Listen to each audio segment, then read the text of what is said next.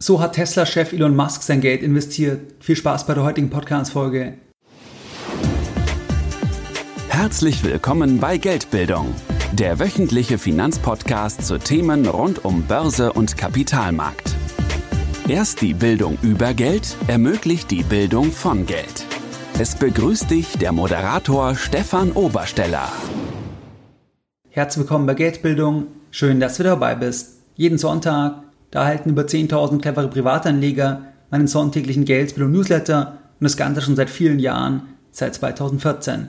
Bei diesem sonntäglichen Format, da sprechen wir über ganz verschiedene Themen. Das heißt, es kann sein, dass wir uns antizyklische Investmentchancen anschauen. Das war zum Beispiel im September 2020 der Fall. Damals hatten wir im Newsletter das Thema der Energieaktien thematisiert, dass damals dort die Stimmung so negativ war dass es damals aus meiner Sicht übertrieben war und dadurch auch eine Chance war damals. Und es war jetzt rückblickend auch hier der Fall bei den Energieaktien. Wenn dich solche Themen interessieren oder auch Themen wie, was ist wichtig beim Thema Gold, beim Thema Silber oder auch bei ETF-Sparplänen und du bist jetzt noch nicht dabei bei diesem Format von Geldbildung, dann schließe ich uns gerne an. Das Ganze ist für dich kostenfrei und du kannst dich jetzt uns anschließen, indem du einfach auf geldbildung.de gehst und dich dann direkt auf der Startseite mit deiner E-Mail-Adresse für das sonntägliche Format von Geldbildung einträgst. In der heutigen Podcast-Folge, da möchte ich mit dir über ein sehr spannendes Thema sprechen. Und zwar schauen wir uns heute das Portfolio von Elon Musk an. Ich hatte schon mal vor einiger Zeit eine Podcast-Folge gemacht.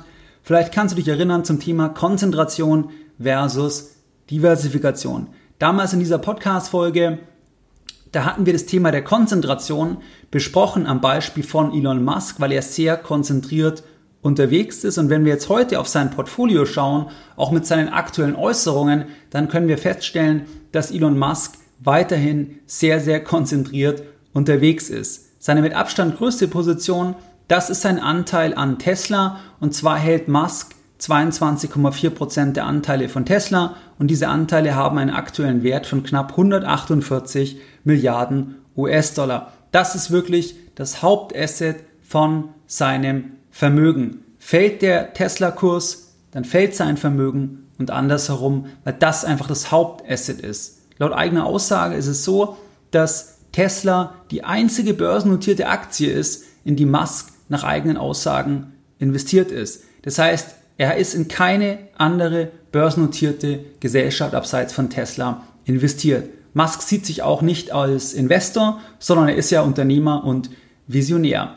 Die einzige signifikante Position laut eigener Aussage, die Musk jetzt außerhalb von Tesla hält, das sind die Anteile an dem von ihm gegründeten Raumfahrtunternehmen SpaceX. SpaceX, die Firma hat er im Jahr 2002 gegründet und damals ist er dann auch wirklich fast all in wieder gegangen in diese Gesellschaft, weil er damals einen Großteil unter den Folgejahren dann in diese Gesellschaft investiert von seinem damaligen Privatvermögen und zwar 100 Millionen Dollar hat er in SpaceX investiert und jetzt ist es so, dass diese Firma, dass die heute auch noch nicht an der Börse notiert ist, die ist weiterhin privat. Das heißt, es gibt keinen Ticker und wir können als Privatanleger auch nicht in diese Firma investieren. Das heißt, wir können dann immer nur schauen bei Finanzierungsrunden und den Bewertungen, was ist dann hier die Gesellschaft wert. Das heißt, das sind dann die Preispunkte, nicht die Börse als Handelsplatz. Und wenn wir uns jetzt die letzte Finanzierungsrunde anschauen und die dortige Bewertung, dann lag die Anfang 2021 bei 74 Milliarden Dollar und der Anteil von Musk, der liegt bei ca. 50 Prozent.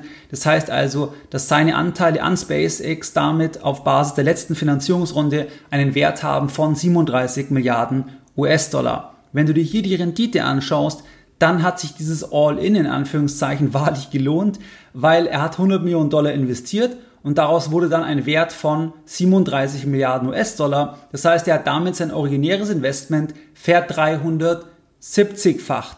Das heißt, hier wirklich eine extreme Rendite. Tesla und SpaceX, das sind seine zwei Hauptpositionen. Jetzt gab es kürzlich eine Konferenz und bei dieser Konferenz, da ging es um Bitcoin und es ist ja schon länger bekannt, dass Tesla auch als kleine Beimischung in Bitcoin investiert ist. Spannend ist auch in dem Originalfiling, dass sie sich auch offen gehalten haben, auch beispielsweise in Gold zu investieren. Und der Hintergrund ist, dass einfach kurzlaufende amerikanische Staatsanleihen, wo große Gesellschaften oft das Kapital parken, T-Bills, dass man hier einfach keine Rendite mehr bekommt. Das heißt, dass Firmen dann nach Alternativen suchen. Und bei Tesla war dann einfach eine ganz kleine Beimischung auch das Thema Bitcoin Und jetzt ist es so bei dieser Konferenz, da hat Elon Musk jetzt nochmal etwas mehr das Ganze begründet, auch wie er selbst jetzt hier dazu steht. Und hier hat er dann offenbart, dass er selbst auch privat in Bitcoin investiert ist und dass auch SpaceX in Bitcoin investiert ist. Das heißt also, dass Elon Musk über drei Wege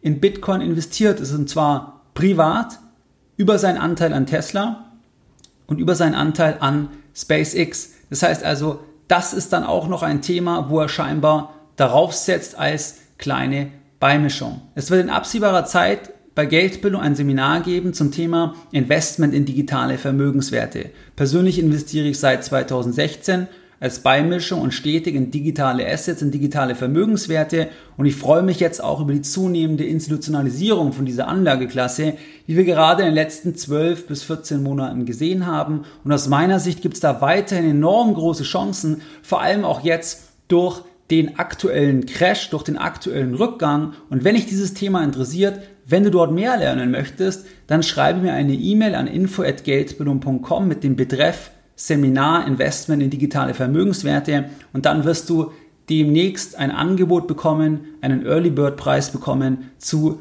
diesem Seminar, wo du dann alle Themen lernst, was du hier wissen musst. Das heißt, welche digitalen Assets sind aus meiner Sicht sinnvoll, wie kann man ein Portfolio aufbauen, das Thema Sicherheit, das Thema Staking, also Erträge generieren, aber auch was ist in Deutschland hier steuerlich aktuell bekannt, was ist nicht bekannt, wie das Thema behandelt wird, weil es ja eine sehr neue Anlageklasse ist. Das heißt, hier kannst du dir dann deinen Platz sichern.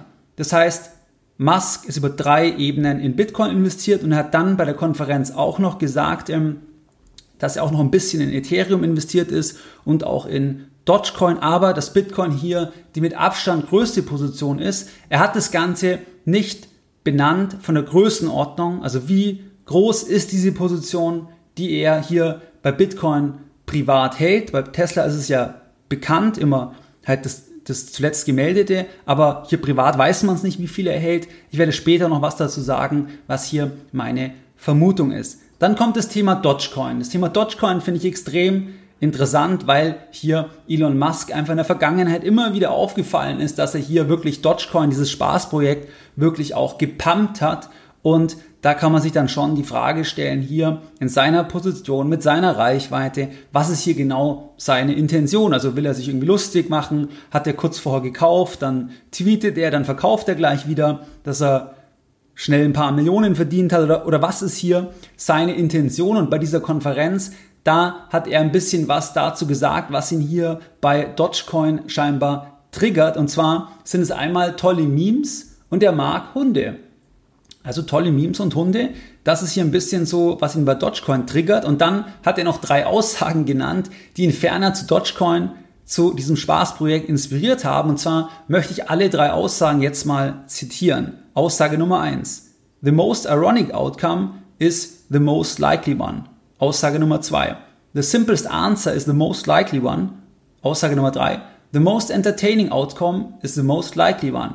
Alle drei Aussagen, die haben ihn inspiriert zu Dogecoin, weil er sagt, dass wenn das stimmt, das heißt, wenn das Ergebnis, was am ironischsten ist, das wahrscheinlichste Ergebnis ist. Und wenn das Ergebnis, was am unterhaltsamsten ist, wenn das das wahrscheinlichste ist, dann führt das für ihn zu Dogecoin, weil Dogecoin ist eine Spaßwährung, ist eine Währung, die gestartet wurde, um sich über andere Kryptowährungen lustig zu machen. Und wie ironisch wäre es denn, wie entertaining wäre es denn, wenn dann hier dieses Projekt sich lustig machen will über Kryptowährungen und dann irgendwann die größte Kryptowährung wird, beziehungsweise einfach eine Milliardenbewertung hat, was, was ja jetzt aktuell ähm, der Fall ist, wo ich die Podcast-Folge aufnehme. Das heißt, das beschreibt er hier, was ihn hier antriggert bei Dogecoin. Das lassen wir jetzt einfach mal so stehen, weil, wie gesagt, Dogecoin ist einfach ein reines Spaßprojekt. Aber er hat ja auch gesagt, Bitcoin macht natürlich viel, viel mehr aus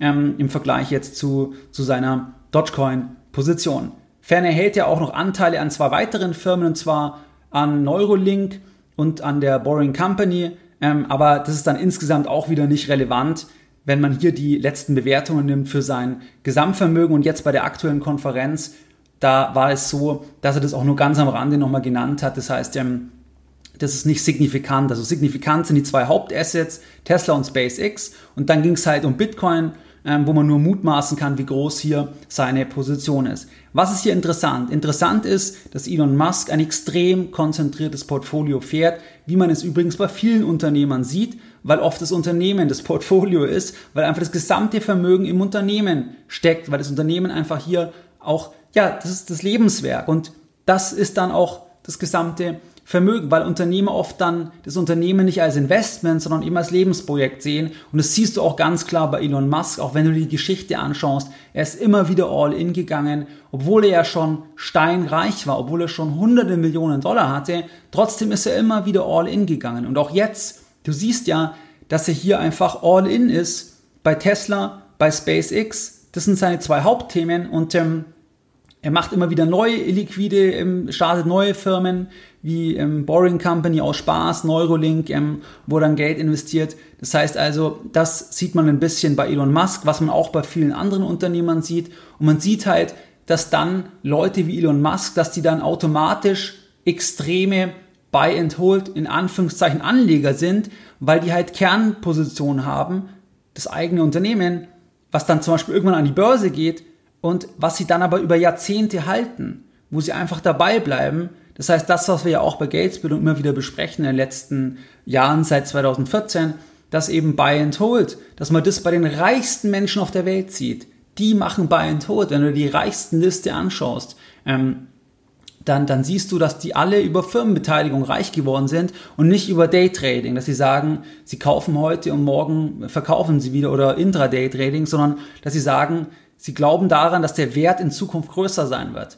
Und dann bleiben sie dabei, auch durch ganz, ganz schwierige Zeiten. Durch Zeiten, wo eine Firma fast pleite ist. Ähm, sie bleiben dabei. Das ist natürlich dann das Extrembeispiel, auch diese Konzentration. Das ist natürlich für die aller, allermeisten Privatanleger nicht geeignet, weil man natürlich nicht zwingend weiß, was realisiert sich dann auch positiv. Und am Ende hat man natürlich auch so einen Survivorship-Bias. Das heißt, dass man heute sagt, bei Elon Musk hat es ja so gut funktioniert, ähm, dass er immer alles auf ganz wenige Sachen gesetzt hat. Bei den aller, allermeisten wird es überhaupt nicht funktionieren, die werden pleite sein dann.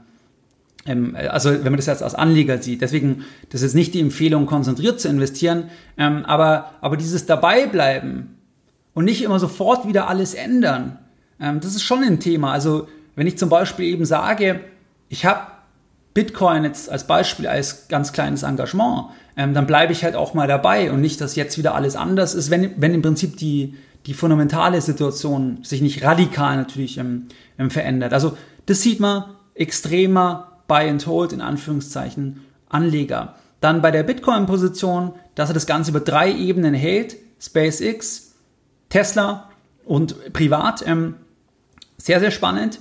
Ähm, bei der ähm, privaten Position, da weiß man es nicht. Aber er hat es in dem Gespräch so genannt. Ähm, und wenn man sein Vermögen anschaut, dann ist natürlich schon davon auszugehen, dass er jetzt nicht da irgendwie sagt, er macht da jetzt 500.000 Euro, weil das ist ja für ihn nichts, sondern dass er da schon wirklich jetzt Millionen investiert hat, vielleicht auch über 100 Millionen oder über 500, vielleicht sogar über eine Milliarde. Ähm, also das wird schon eine gewisse Relevanz haben, bin ich mir relativ sicher. Aber trotzdem ist auch das dann natürlich wieder nichts für ihn. Deswegen hat er auch gesagt, seine zwei Hauptassets, SpaceX ähm, und Tesla, weil auch wenn er eine Milliarde privat noch im Bitcoin hat, das ist, das ist, ist nicht mal ein Prozent für ihn. Weil wenn er 160, 170, 180 Milliarden ähm, schwer ist, ist es nicht mal ein Prozent.